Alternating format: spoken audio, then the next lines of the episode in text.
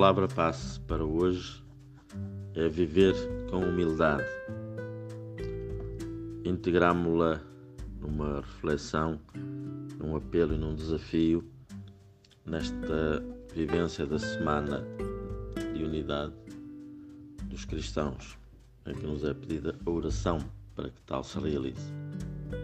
Sempre anualmente de 18 a 25 de janeiro.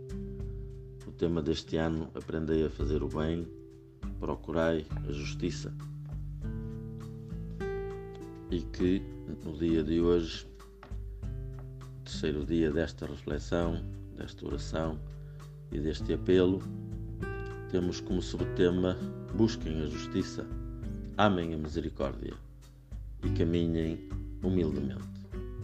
Por isso coincide também esta mesma palavra neste apelo de vivermos, de caminharmos humildemente. Precisamente se buscamos a justiça, se procuramos amar a misericórdia. As leituras próprias deste dia, de modo particular o Evangelho, nos falam do chamamento que Jesus faz para os primeiros apóstolos e os convida a serem seus sequazes.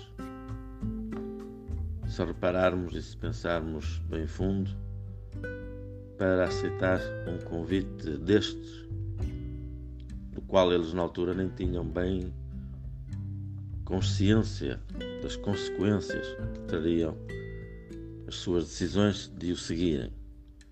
Se olharmos um pouco também para a proposta deste dia, em que o texto escolhido é de, de São Marcos e que se fala do convite que Jesus faz também a um jovem para o procurar seguir,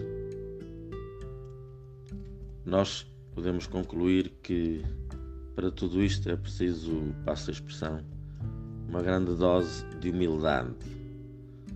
Humildade vem de humus, de terra, de sermos nada, de nos prostrarmos, de aceitarmos aquilo que vem para além de nós e por cima de nós, mas também como convite a procurarmos dar fruto para não sermos terra infértil. E para se ser discípulo de Jesus é necessário esta humildade de não pensarmos e levarmos por diante ou querermos levar por diante o nosso projeto, nem o meu, mas de modo particular o nosso, o participarmos neste nós que somos como comunidade e de termos também acima de todo, de tudo, esta vontade de procurarmos que seja para nós uma vida melhor, de maior unidade, de melhor realização, segundo o projeto e a vontade de Deus. Como igualmente para chegarmos à unidade cada um individualmente e as igrejas cristãs enquanto tal têm de viver como primeira virtude encarnar a humildade para depois ser possível um diálogo e uma comunhão.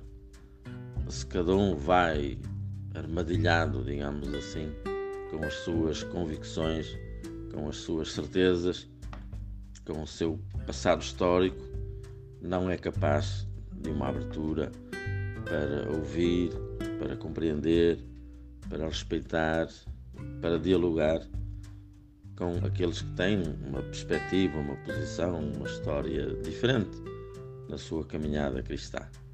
E somente esta humildade mútua, recíproca, permite que cada um se desprenda, se despoje daquilo que poderiam ser as suas razões para procurar entrar em unidade em comunhão com o outro e de ver do lado do outro as suas razões, as suas perspectivas, aquilo em que está também correto e que vive de forma verdadeira. É por isso, sem dúvida, para hoje e para esta semana e para a nossa vida, um desafio de que esta grande virtude de vivermos humildemente não nos faz diminuir, nem desaparecer, nem muito menos aniquilar eh, mas pelo contrário, como o próprio Jesus dizia também, aquele que se humilha será elevado, será exaltado. Não no sentido de nos colocarmos num pedestal porque nos humilhamos, mas porque se calhar aquilo que é o bem melhor para todos, a nível humano e também a nível cristão e religioso, é aquilo que depois será alcançado. Não a minha verdade, ou a tua verdade, ou a verdade do outro, mas a verdade que Deus quer para nós e o caminho que Deus nos convida e desafia a seguir.